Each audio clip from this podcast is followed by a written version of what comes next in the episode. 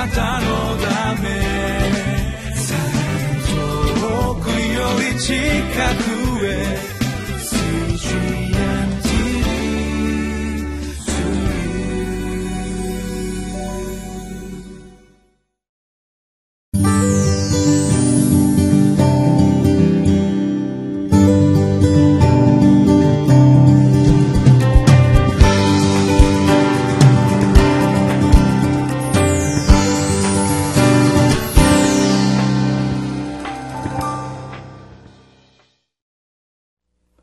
こんにちは。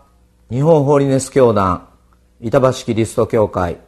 東京仲良しキリスト教会の牧師の武田博と申します。本日は8月25日木曜日、吉脇第22章10節から20節誤解の原因を確かめ、葛藤を解消すべき時というテーマで共に聖書を読みます。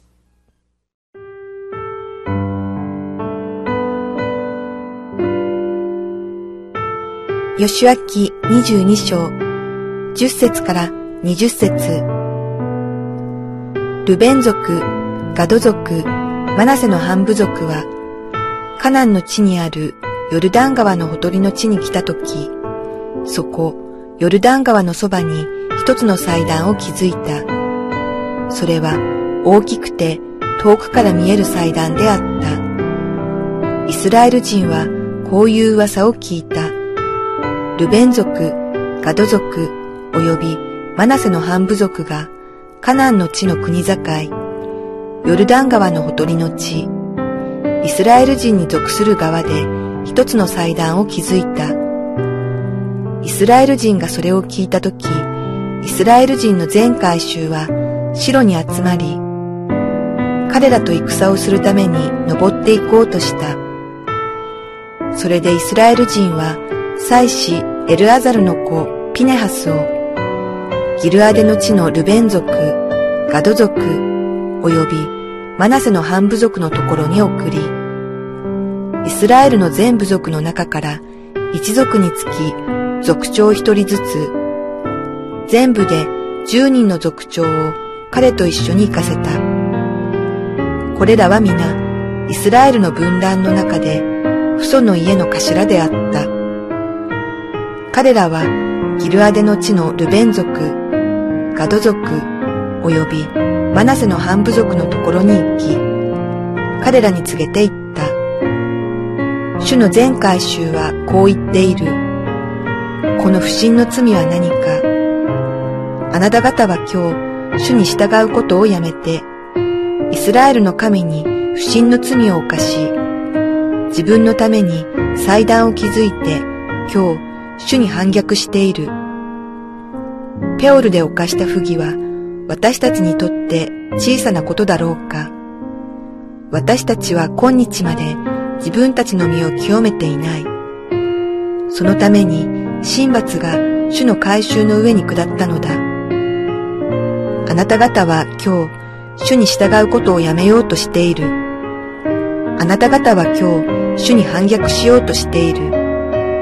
明日、主はイスラエルの全回収に向かって怒られるだろう。もしも、あなた方の所有地が清くないのなら、主の幕屋の立つ主の所有地に渡ってきて、私たちの間に所有地を得なさい。私たちの神、主の祭壇の他に、自分たちのために祭壇を築いて、主に反逆してはならない。また、私たちに反逆してはならない。ゼラフの子アカンが、聖絶の者のことで罪を犯し、イスラエルの全回収の上に見怒りが下ったではないか。彼の不義によって死んだ者は彼一人ではなかった。昨日はイスラエルの二部族藩がヨルダンの東側に帰還する、まあ、それを励まして送ったヨシュアとイスラエルの民の姿を見ましたけれども今日はこのヨルダン川を渡って彼らが帰っていくその出来事について聖書の箇所は私たちに語っております。実はこの二部族藩がえヨルダン川を渡って東に帰るその時にえそのヨルダン川を渡るその手前の場所にえここに書かれていますように大きくて遠くから見える祭壇を建てたとそのようにえ書かれております。えこの時点ではまだえどのような目的を持ってこの二部族藩が大きな祭壇をですねこの川辺に建てたのかということについてはあの触れていないんですけれども他のですねこのヨルダンの西側にいました部族はそこに祭壇を建てたことを誤解して心よしとせず彼らは自らの祭壇を作ったと。まあ、今でもよくその国の中で私は私たちはこの国から独立します。ということでですね独立を宣言するようなことがありますけれども十二部族とは別のものとして私たちは新しい祭壇を築きました。そのような意味で、えー、誤解して受け止められた。まあ、あの聖書というのは非常に早急なことが書かれていますけれども、えー、このイスラエルはですねこの西側にいましたイスラエルの部族は彼らがそれはですね、え、自分たちに対する反逆行為のようにそれを受け止めて祭壇を築いたことを受け止めて、え、この城に集まって、え、この彼らと戦をするために、え、登っていこうとしたってですね、まあ、そのように、え、12節のところに書かれております。事情もまだよくわからない中で、もうすでに戦いの準備を始めて、戦いに登ろうとしていたと。まあ、えー、そのような、あのように麗しい送り方をした、えー、この、二部族藩を送り出した、えー、ヨシュアとその民でありましたのに、もう、すぐにですね、その後に、えー、彼らが反逆行為をしたということで、戦に登ろうとしたという、えー、聖書の箇所が出てまいります。でしかしながら、えー、今日のその箇所はですね、えー、誤解の原因を確かめ、えー、葛藤を解消すべき時、えー、何の目的であのヨルダンの岸辺に祭壇を建てたのであろうか、えー、その真意についてはっきり知るために、イスラエル人は祭司エレアザルの子、ピネハスをこの彼らのところに送ったと。一体これは何事であるのかということについて、もし、え、自分のために祭壇を築いて、主に反逆しているのであるならば、その反逆の罪はあなた方にとどまらず、全イスラエルに及ぶではないか。あなた方が求めるならば、西の分割地を与えたではないか。まあ、そのメッセージをですね、託して、え、このピネハスを彼らの場所に送るわけであります。え、今日はそのような箇所でありますけれども、ヨルダンの東とヨルダンの西、東に帰還する民が、この川辺に祭壇を作る。その祭壇の真意が分からずに、これは反逆だと、イスラエルの民が彼らを撃とうとする。しかし、その実行に移す前にその事情を知るために、この祭司の子ですね。ピネハスを彼らのところに、え、使わすという箇所であります。で実はこれはですねあの今日におきましても、えー、このさまざまな誤解と言いましょうか。その神様への使い方の使い方の使えるそのやり方の違いと言いましょうか。まあ、今日もこの、このパレスナ、パレスチナ地方というのはですね、もうこの争いが絶えない場所でありまして、まあいろいろな、えー、このものが誤解はですね、生じながら、それぞれの思い、思惑のがですね、このすれ違いながら、いろいろな争いが、今もなおですね、続いている地であります。えー、元はですね、えー、この旧約に、えー、この根を持つですね、ユダヤ教も、イスラム教も、キリスト教も、まあ、それぞれがそれぞれの主張の中で、えこのま宗教的な争いといいましょうか、そのようなものがあるわけでありますけれども、えこの誤解とその解消、それがですね、私たちにとってまあ、今日の聖書の箇所としてどんなに大切であろうか、え、よく話し合えばその真意がわかるのにそれを単なる噂や他のものから入ってくる耳の言葉に耳に入ってくる言葉によって私たちが間違った葛藤と行動を起こす。そのような弱さが私たちにもあるのではないかと思います。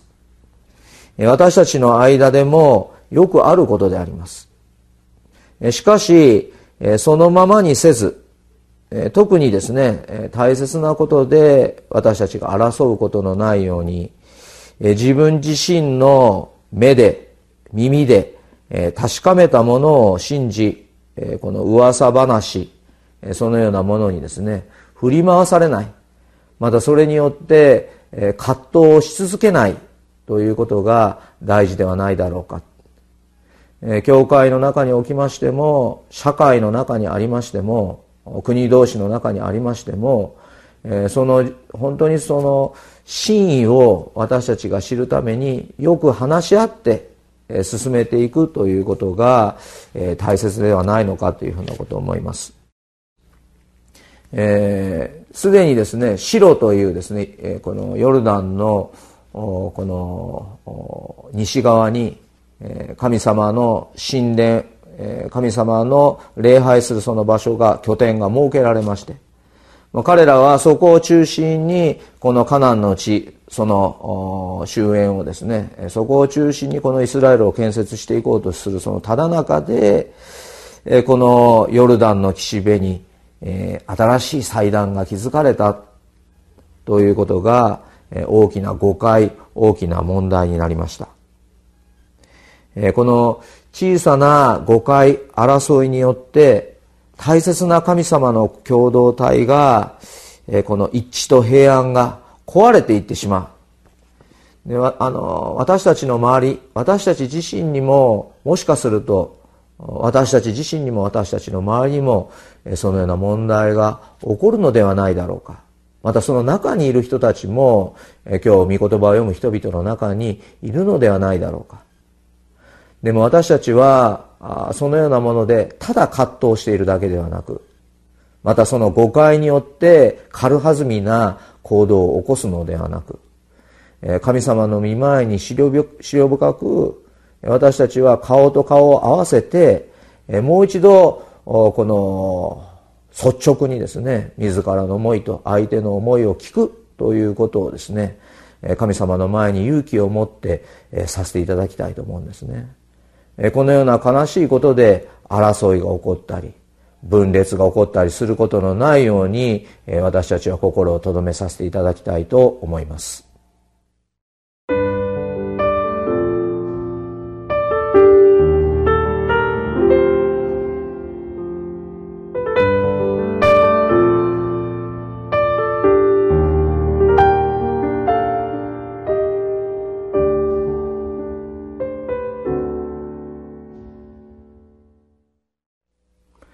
今日は誤解の原因を確かめ葛藤を解消すべき時という言葉で、このテーマでこの内容を一緒に見てまいりましたけれども、皆さんの中にはですね何か誰かに対する、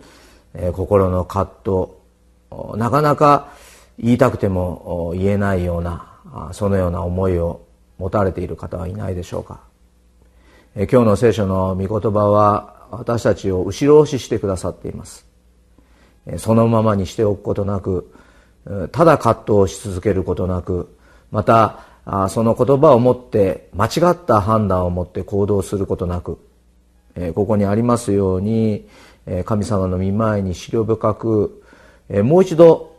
私たちが葛藤するその相手に向かって顔と顔を合わせてその誤解を解消するためにえー、勇気を持って、えー、進み出たいと思うんですね、えー、皆さんのそれぞれの今ある立場の中で、えー、この御言葉を思い、えー、神様の知恵をいただくことができるように、えー、お祈りさせていただきたいと思います、えー、では、えー、お祈りをさせていただきます。恵み深い天の父なる神様今日も聖書の御言葉を通して私たちを諭してくださる主に心から感謝いたします。私たちは些細なことまたそれを大切なこととして誤解をして人を裁いたりまた心の中でいつまでも葛藤し続けるものでありますけれども神様この義明は踏み出すところに神様のあなたの栄光が表されると私たちに語っております。どうか私たちが勇気を持ってそのような葛藤しているその相手に対して自らの率直な思いを語りまた相手の率直な思いを聞きそのようなものを解消していく力を私たちに与えてくださいますように心からお願いいたします。豊かな兄弟愛の建設をもって私たちがこれからもあなたと共に歩み続けることができますように些細なことで争うことのないように私たち一人一人を導いてください。主イエス・キリストのお名前を通してお祈りいたします。アーメン。